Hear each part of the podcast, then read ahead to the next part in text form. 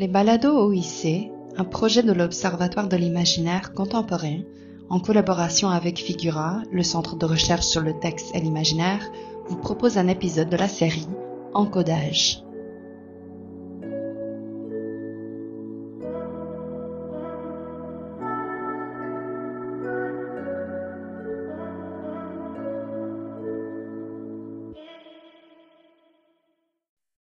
Bonjour et bienvenue à ce nouvel épisode de la série Encodage des balados OIC.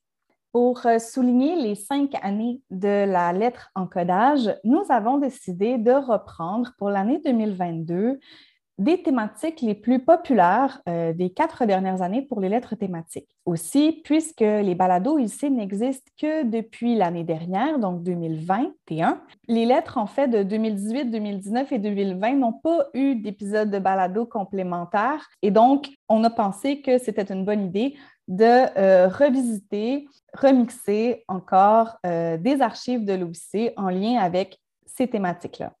Donc, ce mois-ci, la thématique et canular et esthétique du faux, c'était une lettre euh, envoyée en mai 2018 qui est reprise donc cette année pour le mois de janvier 2022 avec de nouveaux contenus.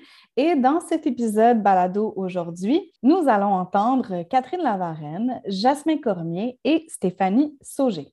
Donc le premier extrait nous vient de Jasmin Cormier sa communication présentée dans le cadre du colloque Imaginaire, théorie et pratique de la culture populaire contemporaine le 17 juin 2016 s'intitulait Le faux vintage iPhonéographique, une étude typologique. Euh, au moment de sa communication, Jasmin Cormier était étudiant à la maîtrise en histoire de l'art et travaillait justement sur les esthétiques du faux vintage. Donc, euh, on va euh, entendre sa communication.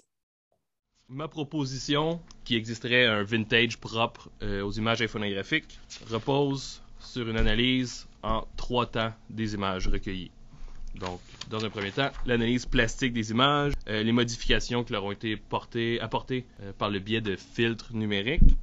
Deuxième temps, une analyse des sujets qui ont été privilégiés dans ce type d'image. Et dans un dernier, élément plus minime, mais tout de même présent, une analyse des divers éléments textuels et paratextuels qui accompagnent les images. Donc, pour ce qui est de l'analyse plastique des images, euh, les filtres photographiques qui sont offerts par les applications mobiles sont qualifiés par Dominique Schrey de Analog Filter für Digital Photos, une expression allemande, ça, qui se traduit littéralement par filtre argentique pour images numériques. Ces filtres se distinguent par la possibilité qu'ils offrent de simuler une capture photographique argentique. L'utilisation de ces filtres se manifeste généralement de façon plus évidente par un ajout aux images de tonalités contrastées ou de couleurs vives, euh, qui évoque le résultat, par exemple, d'un développement croisé, donc qui est de développer des films dans les mauvaises chimies euh, intentionnellement pour avoir des résultats visuellement intéressants, ou encore de créer des images monochromes ou de teintes sépia.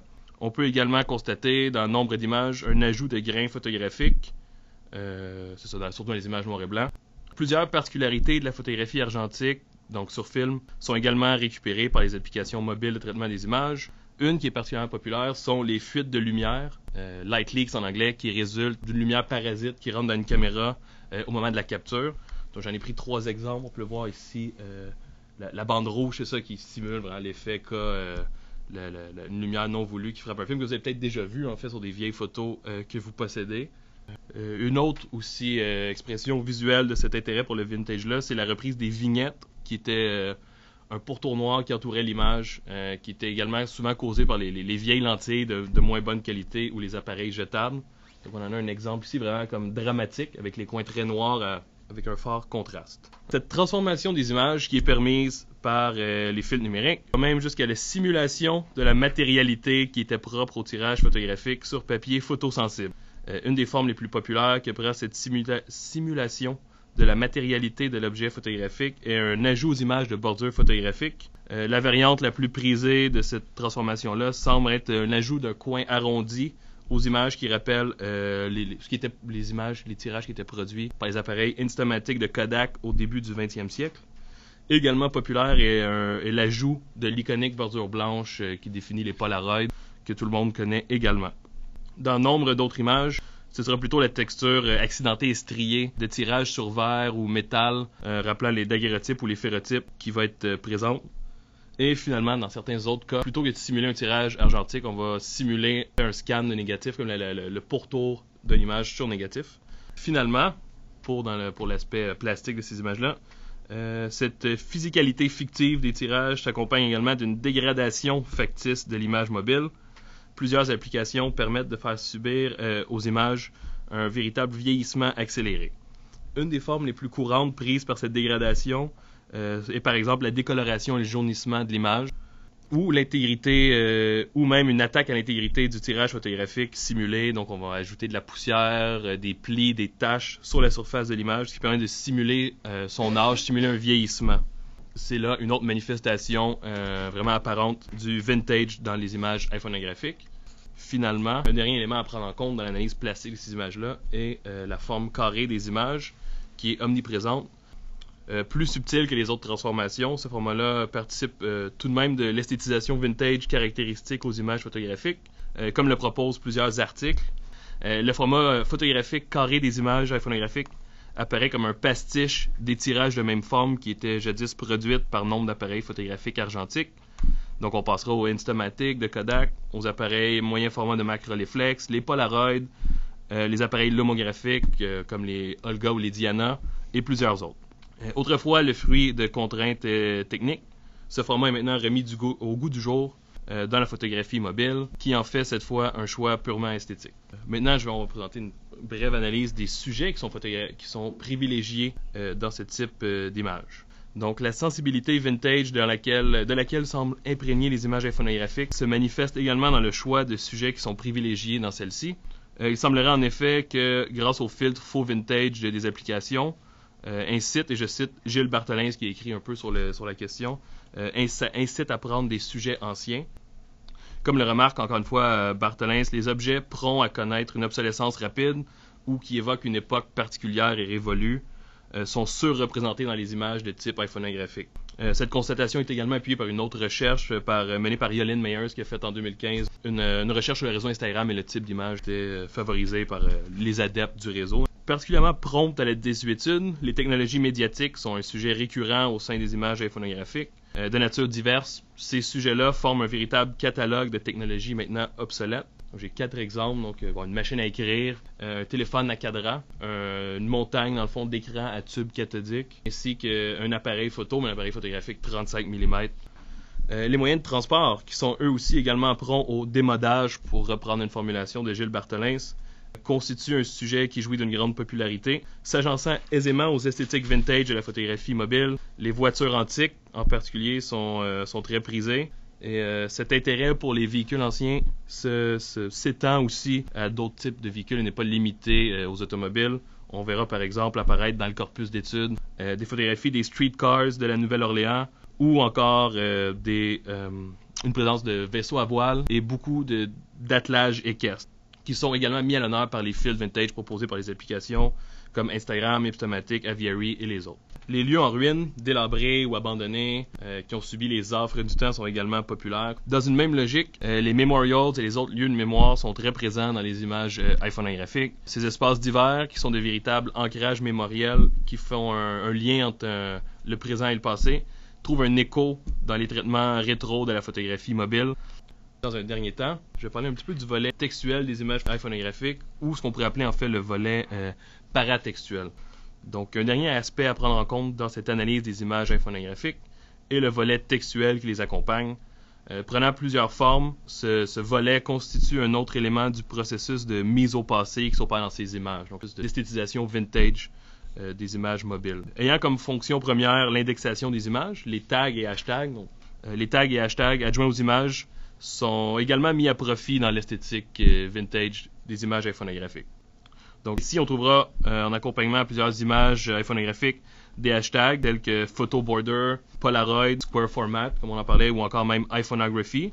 En plus de permettre de classifier les images, ça permet aussi d'annoncer, par exemple, le fait que c'est une image iPhoneographique, par exemple, en énonçant clairement l'application utilisée pour créer l'image. Les plus populaires étant encore une fois Instagram ou Ipstomatic, mais il y en a plusieurs autres et nombre d'images ont également comme tag adjoint à l'image les mentions vintage, rétro, nostalgia ou tout le, registre lexical dans le fond du vintage, du passé et du rétro. Euh, donc s'il s'agit là plutôt d'un élément paratextuel plus qu'esthétique ou visuel, ça peut tout de même être perçu euh, comme un prolongement de l'esthétique vintage qui habite les images iPhoneographiques. Le second extrait qu'on va entendre aujourd'hui vient d'une communication donnée par Stéphanie Sauget dans le cadre du colloque Le concept d'imaginaire social, nouvelles avenues et nouveaux défis. C'était un colloque organisé par Silvano Santini et Alex Gagnon le 14 septembre 2017. La conférence de Stéphanie Sauget s'intitule La légende du cercueil de verre 1893 à 1937 ou l'imaginaire social de la dernière demeure. On en écoute un extrait. Euh, ma communication se propose de réfléchir à la notion d'imaginaire social et en particulier à un imaginaire social singulier, celui de la dernière demeure, à partir d'une légende euh, que je vais résumer brièvement euh, et dont on peut voir une des formulations à travers par exemple ces, articles de presse. Hein. donc c'est toujours un peu la même histoire. Il y a cinq ans, dans un temps indéterminé et en même temps euh, qu'il inscrit dans une forme d'actualité. Une princesse russe euh, est morte euh, à Paris en léguant toute sa fortune, un million de dollars, 5 millions de francs ou d'autres sommes toujours faramineuses, à celui ou celle qui garderait son cercueil de verre pendant 365 jours et 366 nuits. Bon. cet énoncé était bien sûr un canular, mais ce n'est pas le plus important. Euh, ce qui fait tout l'intérêt de cette, histoire-ci, c'est que euh, c'est l'une des toutes premières légendes contemporaines, légendes urbaines, identifiées comme telles par les folkloristes et les proto-ethnologues de la fin du XIXe siècle, et au moment où se restructure ce champ d'études. Euh, on peut ajouter que cette légende est toujours considérée aujourd'hui par les sociologues euh, et les spécialistes qui s'intéressent aux légendes urbaines, en particulier en France, comme une origine et comme un tournant euh, dans la compréhension de ce, que de, ce que de nouvelles légendes pouvaient surgir au creux du contemporain. c'est pas tout. Si nous connaissons cette légende, c'est parce qu'elle a circulé d'abord très très largement dans la presse. Vous en avez ici simplement deux extraits découpés par euh, des gens qui les ont envoyés dans des courriers, dont je vais parler juste après. Euh, une, ces courriers, enfin ces, articles de presse, pardon, ont circulé très largement. Là, c'est simplement euh, une circulation parmi d'autres aux États-Unis. Ça a circulé aussi très largement au Canada. Euh, en Europe, j'y reviendrai, euh, et euh, en plus d'avoir essaimé dans la majeure partie du monde occidental, elle a aussi laissé des traces étonnantes de celles qui font le prix aussi des recherches en archives quand on est historien, des, des, traces étonnantes dans les archives départementales. En effet, les archives de Paris conservent encore une collection de 63 lettres euh, postés des quatre coins du monde ou presque, euh, et qui portent des actes de candidature, euh, des demandes de renseignements sur le poste de gardien de cercueil de verre à Paris. Ces 63 lettres ne sont que la partie émergée, hein, ne sont que ce qui subsiste d'un envoi de courrier beaucoup plus massif et qui a nécessité euh, la mise en place d'une procédure de conservation qui me semble tout à fait exceptionnelle de la part du Bureau des inhumations du Père Lachaise. Alors pour donner une petite idée euh, de, la mesure, hein, voici quelques-unes de ces lettres où vous voyez, hein, euh, pour donner une petite idée de la mesure du phénomène, disons que le Bureau des inhumations du Père Lachaise a conservé des lettres, des articles découpés euh, dans la presse et joints à ces lettres, la plupart du temps agrafés, euh, ainsi que euh, quelques enveloppes, des cartes de visite pour certains, et puis la plupart du temps la traduction de ces lettres par l'institution. Euh, ces courriers ont en plus euh, ce caractère euh, impressionnant de s'égrener de 1893 à 1937. Donc on a une légende qui a fonctionné sur la longue durée, même si l'essentiel des courriers concernés véritablement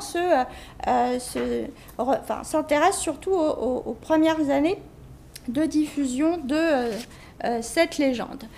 C'est aussi une légende qui a suscité des courriers de euh, provenance très diverses, hein, essentiellement donc euh, euh, des États-Unis, mais aussi donc des courriers d'Europe occidentale, d'Afrique du Nord et puis donc d'Amérique du Nord de manière plus large. Et puis, je dirais que c'est probablement un des critères de sélection et de tri de ces courriers.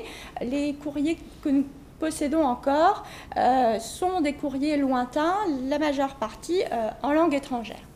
Alors, pourquoi considérer cette légende, forgée à la fin du XIXe siècle, comme une des productions de l'imaginaire social Et qu'est-ce que cette légende dit sur le fonctionnement de l'imaginaire social?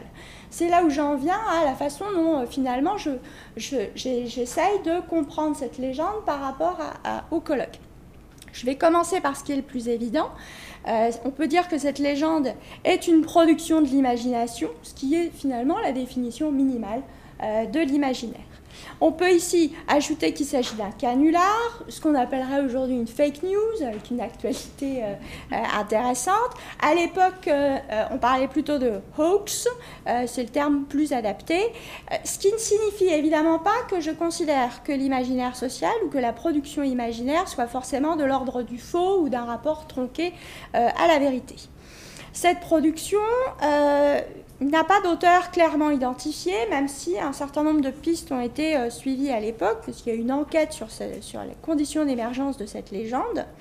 Et euh, en fait, en l'étudiant de plus près, on se rend compte qu'elle a été en permanence reconfigurée, réagencée, euh, ce qui fait qu'aujourd'hui, on peut véritablement dire que c'est une œuvre collective et en même temps individuellement réappropriée, refaçonnée, etc. Donc c'est une légende qui a très largement circulé dans la presse euh, euh, à partir de 1893, mais euh, jusque dans l'entre-deux-guerres. Aujourd'hui, elle existe encore sous de nouvelles formes sur Internet. et on peut dire que c'est un texte viral, en reprenant une des notions utilisées notamment par Ryan Cordell de viral text. c'est donc euh, une légende produite et coproduite par un imaginaire collectif de plusieurs co-auteurs, ce que Ryan Cordell propose d'appeler des, euh, des, auteurs en réseau, network authors. Euh, et donc en ce sens, on peut dire que cette légende appartient à un imaginaire social au sens d'un imaginaire collectif, mais je ne voudrais pas non plus réduire la notion d'imaginaire social à celle d'un imaginaire partagé euh, par une collectivité dont les limites évidemment sont difficiles à connaître. Alors, euh, moi, ce qui m'intéresse plus, c'est que la notion d'imaginaire euh, social implique que celui-ci joue un rôle majeur dans l'attribution du sens qu'une société donne à ce qu'il agit. et donc, moi, ce qui m'intéresse dans l'imaginaire social, c'est de me dire que cet imaginaire social, c'est l'ensemble des grilles de lecture dont se dote une société pour comprendre euh, le monde qui l'entoure et pour lui donner un sens. Ces grilles de lecture, ce sont à la fois des contenus, donc des opinions, des croyances, des préjugés, des règles, mais aussi des manières de faire, des manières de voir qui sont réglées et normées à une époque donnée. Et donc, euh, cet imaginaire social, euh, je l'utilise pour permettre de penser l'avènement de nouveaux possibles, de nouveaux pensables en essayant d'utiliser un peu, mais j'ai des difficultés aussi, euh, ce que propose hein, euh, Cornelius Castoriadis, euh, la force instituante, et puis Paul Ricoeur, force productrice avec le débat. bref, je ne rentre pas dans un débat qui m'échappe. En partie, pas complètement, mais tout de même, pas jusqu'au bout. Alors, si je garde une définition de l'imaginaire social comme d'une fenêtre, une fenêtre permettant d'accéder à l'univers du pensable ou du possible à une époque euh, donnée, euh, je vais disposer finalement d'une notion qui me permet euh, d'étudier autrement la légende du cercueil de verre, sans me limiter à en faire un objet d'étude pour linguistes, pour sociologues des rumeurs ou des légendes urbaines, ou pour spécialistes de la viralité. C'est-à-dire que je vais pouvoir prendre au sérieux les courriers qui composent le dossier du Père Lachaise sur la légende, et les lire comme des actes d'écriture, comme des engagements véritablement. Euh, engagements à la fois fantasmés, imaginaires, mais bien réels, qui signent une adhésion au moins minimale euh, au contenu de celle-ci. certaines personnes, entre 1893 et 1937, ont jugé crédible, ont jugé plausible l'existence réelle d'un tel testament, de telles clauses, et la possibilité qu'une très riche et excentrique princesse puisse dicter de telles conditions ne leur a pas paru improbable. Probablement d'ailleurs venait-elle confirmer ce qu'ils pensaient déjà d'une aristocratie étrangère, forcément donc décadente et excentrique, forcément si c'était en Europe de l'Est, euh, dans ce 19e siècle finissant. Euh, dès lors, cela signifie que cette histoire bizarre, euh, qu'ils ont pu percevoir comme étrange ou dérangeante, a réussi à entrer en résonance avec ce que j'appelle leur imaginaire de la princesse russe, euh, mais aussi leur imaginaire de la dernière demeure, imaginaire à la fois individuel et social. Et j'entends par cette dernière expression la façon dont des individus au sein d'une société conçoivent et se représentent à l'avance, voire prévisualisent euh, de manière fantasmatique la localisation, et la forme que pourrait prendre le dernier habitat de leur corps ou de celui de leurs proches après la mort. Finalement, notre dernier extrait pour cet épisode aujourd'hui nous vient d'une communication donnée par Catherine Lavarenne qui s'intitule Comment le canular s'invite dans la narration. C'est une communication que Catherine Lavarenne a présentée le 30 mars 2017 dans le cadre du colloque Une littérature suspecte, ambiguë et trompeuse, narration, œuvre et auteur non fiable qui avait été organisé par Cassie Bérard. On écoute la communication. Si Esther Montandon est une écrivaine peu connue au Québec, elle est, selon le site Vice Versa Littérature, l'auteur suisse romande la plus lue du 20e siècle. Née le 8 mai 1923 en Suisse, elle a passé sa jeunesse au Rwanda. Son premier roman, Le piano dans le noir, lui vaut le prix Schiller en 1953. Elle tombera tranquillement dans l'oubli au cours des années qui précéderont sa mort en 1998. Je fais partie des quelques personnes qui ont eu la chance d'entrer en contact avec l'œuvre de Montandon au cours de ma jeunesse. En effet, en 1996, je me suis inscrite à un séminaire d'été donné par le regretté Jean-Bertrand Lahaye, spécialiste de littérature suisse et chargé de cours à l'Université de Sherbrooke. C'est grâce à lui que j'ai pu plonger dans les textes de cette écrivaine à la plume fine et rigoureuse, discrète mais puissante. Agatha Christophe, qui était sa voisine et son amie de longue date, confie dans son autobiographie que leur proximité venait sans doute de ce qu'elle partageait une même attirance pour, je cite, la vérité du texte qui entrave la parole. Fin de citation. Mais Esther Montandon, l'auteur roman de la plus lue du XXe siècle suisse, est un mystère. Elle a publié peu, quatre livres seulement de son vivant, mais son cas n'a cessé d'intriguer. Après la mort de sa fille Louise en 1960, l'écrivaine aurait brûlé tous ses manuscrits elle a par la suite complètement disparu du paysage littéraire pendant de nombreuses années. La publication inattendue en 1980 de courts récits librement inspirés de son enfance africaine et son refus catégorique de revenir sur les longues années de silence qui ont suivi la mort de sa fille ont donné naissance à bien des rumeurs. On peut dire que l'histoire d'Esther a tout pour inciter le mythe à devenir vivant. Comme l'ensemble des passionnés de littérature suisse romande, c'est avec beaucoup d'excitation que j'ai appris en 2013 qu'un inédit de cette grande auteure avait été retrouvé. C'est Vincent Koenig, dépositaire du fonds Esther Montandon, qui s'est chargé de mettre en forme les fragments retrouvés dans une pochette identifiée facture, égarée quelque part dans un des cartons que lui avait confié l'auteur.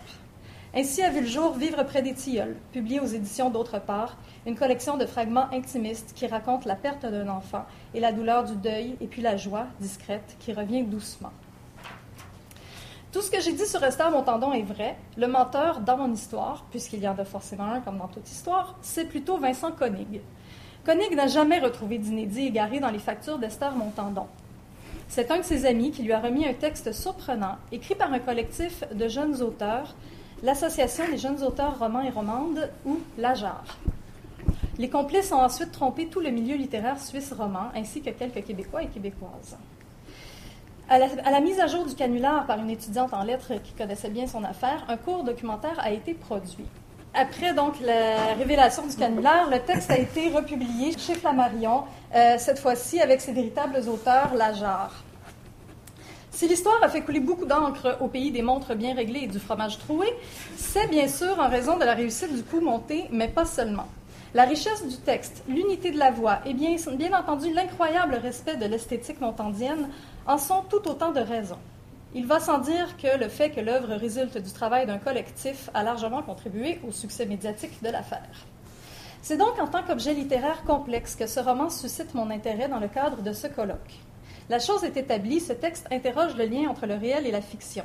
Et par le caractère collectif de leur travail, les jeunes auteurs court-circuitent la question de l'appropriation personnelle de l'expérience non vécue, appropriation peut-être, personnelle non.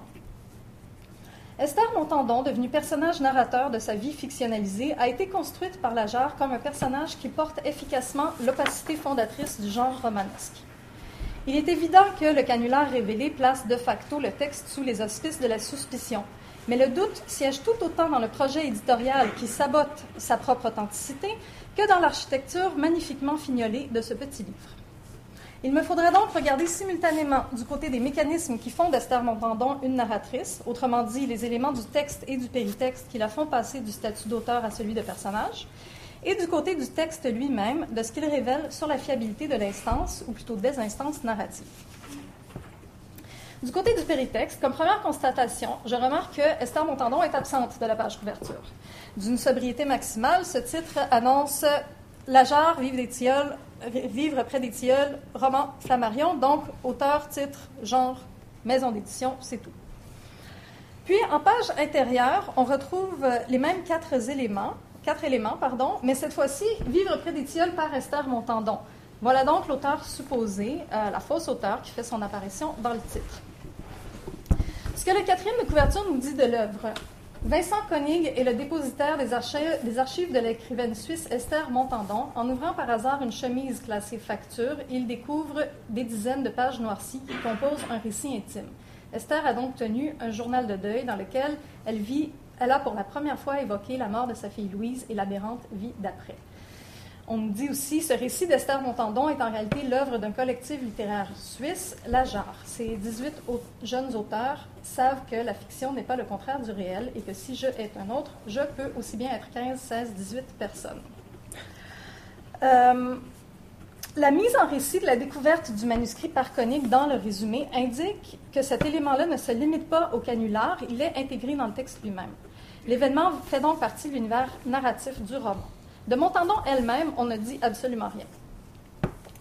Enfin, à l'intérieur du texte, les premières pages sont euh, l'avant-propos, qui est signé par Vincent Koenig. Mais le lecteur ou la lectrice sait, à moins de faire partie de cette race bienheureuse qui plonge dans les textes comme on traverse un lac l'été sans penser à Météo Média, que euh, est en plein mensonge. Et le lecteur ou la lectrice comprend les rouages de ce mensonge. En effet, comme l'écrit Valérie Raoul dans son essai Le journal fictif dans le roman français, je cite, L'ironie d'une tentative de légitimation placée en tête d'un texte qui vient en première page de se déclarer comme fiction s'accentue jusqu'à friser la parodie. Au lieu de contribuer à la vraisemblance, ce procédé ne fait que souligner son artificialité. Fin de citation. La table est donc mise pour que le lecteur, la lectrice, sache exactement à quoi s'en tenir. On a entre les mains un livre qui fait comme si, ce roman qui fait comme s'il n'en était pas un. Je cite, euh, je euh, Vincent ça y est, je les confonds. Euh, ce n'est pas un roman, pas même un ouvrage achevé, mais un recueil d'impressions, de faits, de pensées et de souvenirs. Fin de citation. Ce sont des écrits intimes, ajoute-t-il. Mais je constate que Koenig écarte par omission la possibilité qu'il s'agisse d'une œuvre de fiction, d'un projet de roman. Il lui semble impossible que Montandon ait voulu fictionnaliser cet événement fort et tragique, la mort de sa fille. La non-fiabilité de Vincent Koenig ayant été établie, voyons voir ce que l'on peut, peut, attendre du texte lui-même, de ces fragments qui n'ont pas été écrits par Esther Montandon. Peut-on la croire lorsqu'elle raconte son deuil? Esther avoue bien un oubli de ci, de là, elle confesse un mensonge inoffensif qu'elle a fait à son mari. Mais tout dans l'écriture est admirablement ficelé. Les quelques traces d'incertitude ne font que renforcer l'impression d'authenticité du récit, puisqu'on est en droit de s'attendre à au moins un peu d'inconstance ou de confusion de la part d'une mère vivant la pire des souffrances. Dans l'écriture, pourtant, Esther analyse ses propres réactions et garde la tête froide. Ainsi, lorsqu'elle hallucine la tache de sang à l'endroit où est morte sa fille, elle dira, je cite, Bien sûr que cela n'existait pas. Je ne pouvais pas poser mes yeux sur la tâche, elle disparaissait. Comme les étoiles, c'est en Afrique que j'en avais fait pour la première fois l'expérience, les astres qui n'existent qu'en vision périphérique, qui palpitent au coin de votre œil, mais qui s'éteignent sitôt qu'on essaie de les fixer. Le sang de ma fille en étoiles sur le trottoir palpitait dans le printemps, les tulipes sans doute en nourrissaient leurs bulbes. Le sang de ma fille s'est éteint lorsque, de lasse, je l'ai regardé droit dans les yeux. Fin de citation.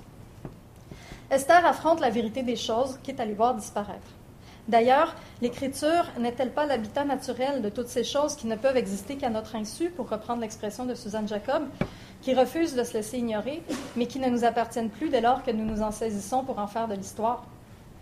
Ces questions que l'on pose quand on devient des lecteurs professionnels et des lectrices professionnelles, et particulièrement dans ce colloque-ci, nous mènent presque toujours à cette version simplifiée que j'ose proposer. À qui appartient le texte? Qui en possède les clés? Vivre près des tilleuls joue bien entendu sur ce type de liminarité. La frontière identitaire se présente timidement au deuxième fragment lorsqu'Esther enceinte demande Faut-il écrire l'enfant? Quoi d'autre? Mon enfant semble encore trop irréel, notre enfant trop officiel. Fin de citation. La parentalité s'ébauche dans l'indéterminé, dans l'incertitude de l'appartenance, comme, je me permets de le dire, dans l'incertitude du statut de l'auteur. Difficile de ne pas entendre les membres de la JAF redonner le livre, mon livre, notre livre, le parallèle est facile, mais je persiste tout de même. La naissance de l'enfant est marquée par une paradoxale solitude où se crée pourtant une vie à deux qui pulvérise, dès la première seconde, la frontière entre qui crée et qui est créé. Je cite Je sais avoir vu Jacques sourire, pleurer, je voulais l'inclure dans notre tableau balbutiant, mais je ne parvenais pas à le visualiser vraiment. Je créais notre nouvelle vie dans l'instant, dans la seconde, dans le souffle rapide de ce petit être, et je ne voulais l'aide de personne. Fin de citation. Les fragments 8 et 9 confirment cette fusion, ou plutôt ce transfert d'être qui circule entre mère et enfant. Esther peint par touches précises et minimalistes le tableau de Louise qu'elle voit reproduire ses propres gestes avec la poupée Alice. Je cite La mère et la fille sur le sofa du salon. C'est ainsi que commence le fragment 9, sans que l'on sache qui est la mère, qui est la fille. Il s'agit en fait de Louise et sa poupée. Ou alors, lorsque Louise raconte à sa poupée les souvenirs d'Esther, je cite elle réinventait l'Afrique, la brousse, les lions affamés, les récits du Rwanda de mon enfance. Fin de citation. Autrement dit, Louise écrit le prochain livre d'Esther que Koenig, dans l'avant-propos, décrit comme, je cite, la gerbe de ses souvenirs d'enfance, magnifiquement nouée dans les fragments des imperdables, qui offre dans un, dans un style épuré un aperçu poétique et documentaire du Rwanda et de la Suisse des années 30. Fin de citation. Ou encore, par un renversement complet des rôles, Louise met la table pour le thé, je cite, avec une minutie qui me faisait penser à maman. Mais c'est lorsqu'on parle de la mort que se précise la séparation. Esther se souvient très nettement, insiste-t-elle, d'avoir pensé au moment de visiter l'appartement situé en hauteur, je cite, qu'il ne fallait pas habiter ici par tant de grande détresse. Évoque-t-elle la mort de Louise ou contemple-t-elle le suicide? Elle dira Je ne reproche rien à Jacques. Qui aura fermé la fenêtre et qui l'aura laissée ouverte Le résultat est le même. Pourtant, le résultat n'est pas le même. Louise est morte et Esther vit. Et si elle dit qu'elle ne reproche rien à son mari, le texte dit le contraire. Les fragments ne montrent qu'une Esther aigrie, détachée, agacée par Jacques, qui lui est inadéquat, incompétent, froid. Mais peut-être est-ce difficile de se défaire du préjugé instauré par l'avant-propos qui annonce que leur mariage ne survivra pas à l'aventure. L'aventure, à l'épreuve, ai-je écrit. En fait, il devient difficile de savoir quelle lecture on peut faire sans le péritexte. Dès le premier fragment, on cherche la mort de l'enfant, qu'on suppose à l'origine à la fois du récit et du silence de l'auteur. On cherche à fabriquer de la suite, de l'avant, de l'après, du pourquoi. On cherche, avec notre instinct naturel de lecteur ou de lectrice, à construire de l'histoire, à se laisser guider pour oublier qu'en fait, on comble activement les trous. Les fragments pourraient tous être placés ailleurs, disposés autrement. Ils pourraient tous avoir été écrits au moment même ou rétrospectivement. La question demeure, ce fragment, Esther l'a-t-elle écrit avant ou fait-elle l'effort du souvenir de l'écrit? Impossible de le dire. On en revient toujours à la fabrique d'histoire qui maintient la vie en vie. Au dernier fragment, Esther se dit assaillie d'images, celle d'un homme debout devant une fenêtre qui tient en main un livre, peut-être celui de sa fille écrivaine qui vit à Neuchâtel, comme Agatha Christophe d'ailleurs. Je cite Cela pourrait donner quelque chose, un bref texte à l'intrigue ténue mais dont l'intensité irait croissant. Il s'agirait moins de scènes que de tableaux. La lumière serait primordiale, il faudrait savoir rester douce. Peut-être est-il temps de me remettre au roman. Cela n'engage à rien d'en caresser l'idée. Fin de citation. Peut-être, nous dit Esther avec une fausse innocence, est-il temps de commencer l'écriture du livre que vous venez de finir de lire. Un roman qui n'en est pas un. Un roman à l'intrigue ténue, mais dont l'intensité croît toujours vers plus d'écriture. Un roman tout en fenêtres, lumière, tableau furtif et précis, imprégné de l'odeur d'océacre, des tilleuls en fleurs. Je désire enfin revenir à l'avant-propos. Pourquoi le conserver tel quel dans cette édition, sinon pour contrôler le mensonge, pour orienter la lecture? Koenig admet être intervenu sur le texte. Je cite Les feuillets n'étant pas numérotés ni datés, ils ont été distribués pour la présente édition dans un ordre étudié pour faciliter la lecture. Fin de citation. Or, toujours selon Valérie Raoul, le marquage du temps est un élément fondamental de la convention qui régit le journal intime. Ce que Koenig indique ici, c'est que le texte se destinait inévitablement à un retravail et donc qu'il comporte bel et bien un aspect fictionnel, même au sein de la fiction qu'est le canular par lequel les jeunes auteurs ont ébranlé deux ans plus tôt le milieu littéraire suisse roman. Selon moi, l'avant-propos est un ouvrage très fin qui tient à nous faire voir de quel fil blanc il est cousu. Le livre, tel qu'il est publié, oblige le lecteur ou la lectrice à s'avouer responsable de sa naïveté, de son désir d'y croire et de se faire berner.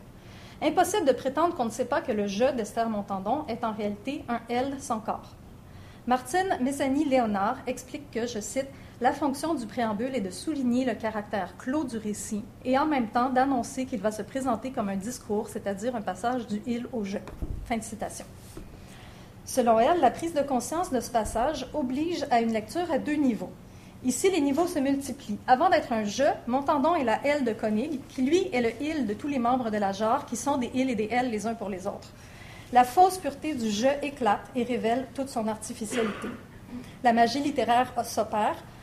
On assiste à la transfiguration d'un événement que Koenig trouve définitivement tragique et éternellement heureux, résolument intime, ajouterais-je, en un souvenir qui s'inscrit désormais pleinement dans la littérature. Fin de citation. La littérature étant l'univers des êtres de papier qui permettent qu'on endosse un peu leur identité comme on le ferait un costume. Le lecteur ou la lectrice est convié à suspendre son jugement, à lire avec pas d'opinion sur le statut de la vérité et du réel, pour que naisse cette voix qui n'appartient qu'au texte et surtout pas à son auteur. Il faut, pour entrer dans ce texte, consentir au mensonge vrai qu'est la littérature. Et c'est ce que Koenig nous oblige à faire en nous mentant pour de vrai. Mais un personnage inventé peut-il mentir? Vincent Koenig n'est pas réellement un menteur. Vincent Koenig n'existe pas. Il a été inventé par les membres de la JAR, qui ont trouvé un acteur pour donner, dans leur faux documentaire, une voix menteuse au mensonge de l'existence d'Esther Montandon. Car non seulement Esther Montandon n'a pas écrit ce texte, mais en plus elle n'a jamais vécu. Ni Louise, ni le Rwanda, ni les romans, ni le prix Schiller, ni rien du tout. Esther Montandon est tout, est tout autant fictive que le sont ses textes. Alors, comment expliquer qu'elle existe tout autant, pour moi du moins, que Duras, Aquin ou Pérec? Qui dit la vérité dans mon histoire? Certainement pas moi qui n'ai jamais suivi de séminaire d'été à Sherbrooke et qui aurait été bien en peine avant aujourd'hui de nommer d'autres écrivains ou écrivaines suisses que Jean-Jacques Rousseau. Je plaide coupable, je suis moi aussi une narratrice non fiable. Mais je dirais ceci pour ma défense. Pour de vrai, j'ai rencontré Esther Montandon au Café des Arts ou sur la terrasse de Laurence Olivier ou au Studio P à Québec lors d'un festival de littérature qui avait pour thème double et pseudo et où la genre faisait une performance autour d'un faux canular pour lequel elle a écrit un vrai roman. Pour de vrai, j'ai fait la multiple rencontre d'Esther Montandon, chaque fois que se ravivent en moi la confiance et l'abandon, grâce auquel je protège cette zone floue chérie qui s'étend entre la fiction et cette chose étrange et problématique que, faute de mieux, nous appelons parfois le réel. Qu'est-ce qui est vrai dans tout ça? Qui a ouvert la fenêtre? Qui ne l'a pas refermée? Peu importe, le résultat est le même. Le texte s'échappe et il n'appartient plus à rien ni à personne. Merci. Voilà qui est tout pour l'épisode d'aujourd'hui. Un grand merci pour votre écoute et à la prochaine.